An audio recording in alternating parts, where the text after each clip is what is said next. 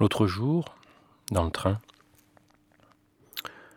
je me suis assis en face d'un homme qui avait l'air. Hmm, je ne sais pas comment il avait l'air, je ne sais pas si. Ce que j'ai pensé au moment où, je l'ai vu, c'est que. Il avait mal quelque part, ou, ou qu'il était triste, ou qu'il était angoissé, je ne sais pas. Il me paraissait bizarre. Il était assis euh, dans un de ces, petits box où il y a quatre sièges qui se font face avec une table au milieu. Mais c'était le seul endroit où je pouvais m'asseoir sans m'asseoir à côté de quelqu'un. Mais là, du coup, il fallait que je m'asseye en face de lui, enfin presque en face de lui. On était presque en vis-à-vis. Et cet homme avait vraiment l'air de souffrir.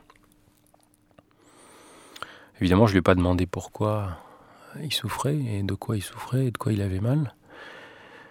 Mais comme il, avait l'air de souffrir de manière assez intense, euh, j'ai essayé d'imaginer pourquoi il souffrait. Il avait hum, à peu près mon âge, donc euh, quelque chose comme entre 45 et 50 ans. Il avait l'air en bonne santé autant que j'ai pu m'en rendre compte. Vous savez, les médecins, ça regarde les gens avec un œil toujours euh, un peu évaluateur, ce qui va bien, ce qui va pas bien. Il n'avait pas l'air d'être marié parce qu'il n'avait pas d'alliance, mais ça veut rien dire. Moi, par exemple, je porte pas d'alliance. Il travaillait pas.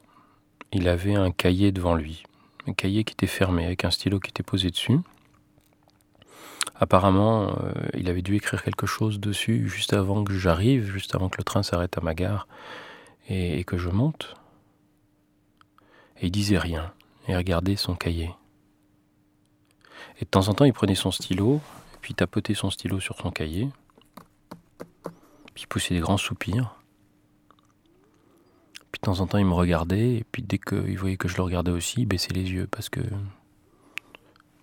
peut-être qu'il avait honte, peut-être qu'il était inquiet, peut-être qu'il était soucieux de quelque chose. En tout cas, il, était à la fois euh, gêné que je le regarde, et en même temps, de temps en temps, il me regardait à nouveau, comme si ça avait été une manière de rentrer en contact avec quelqu'un pour parler de ce qu'il avait sans en parler. C'est-à-dire... Euh, cette chose dans laquelle il, était à ce moment-là, parce qu'il ne se sentait pas bien, il était triste, il était préoccupé, il était angoissé, il était malheureux, je ne sais pas, il souffrait peut-être. Il voulait pas rester complètement dedans tout seul, il fallait qu'il y ait un contact vers l'extérieur avec quelqu'un qui soit en face et quelqu'un qui ne dise rien, quelqu'un qui lui raconte pas euh, des, histoires bêtes, euh, quelqu'un qui ne l'embête pas, quelqu'un qui soit là, qui soit quand même attentif à lui. Qui soit pas absent, qui s'absente pas dans la lecture. j'ai donc passé les 50 minutes de train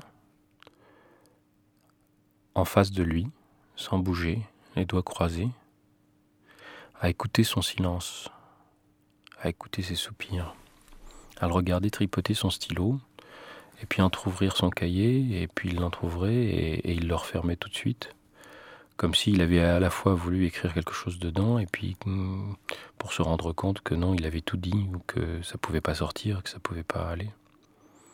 Il y avait une sorte de dialogue euh, télépathique euh, sans mots qui s'établissait entre nous, c'est-à-dire comme s'il m'avait raconté son histoire sans rien me dire.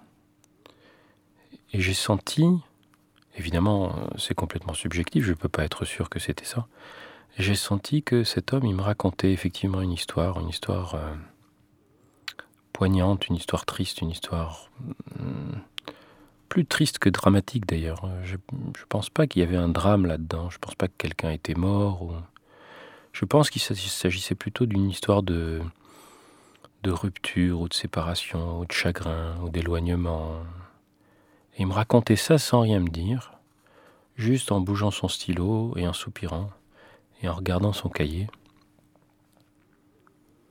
Et puis le train est arrivé en gare, et tous les deux on a laissé les autres passagers descendre. Et puis à un moment donné, il fallait que je me lève, alors je me suis levé, j'ai pris mon sac, et je l'ai regardé avant de partir.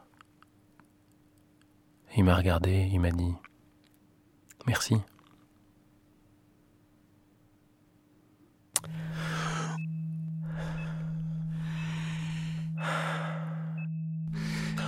J'ai mal là. Par Martin Claire.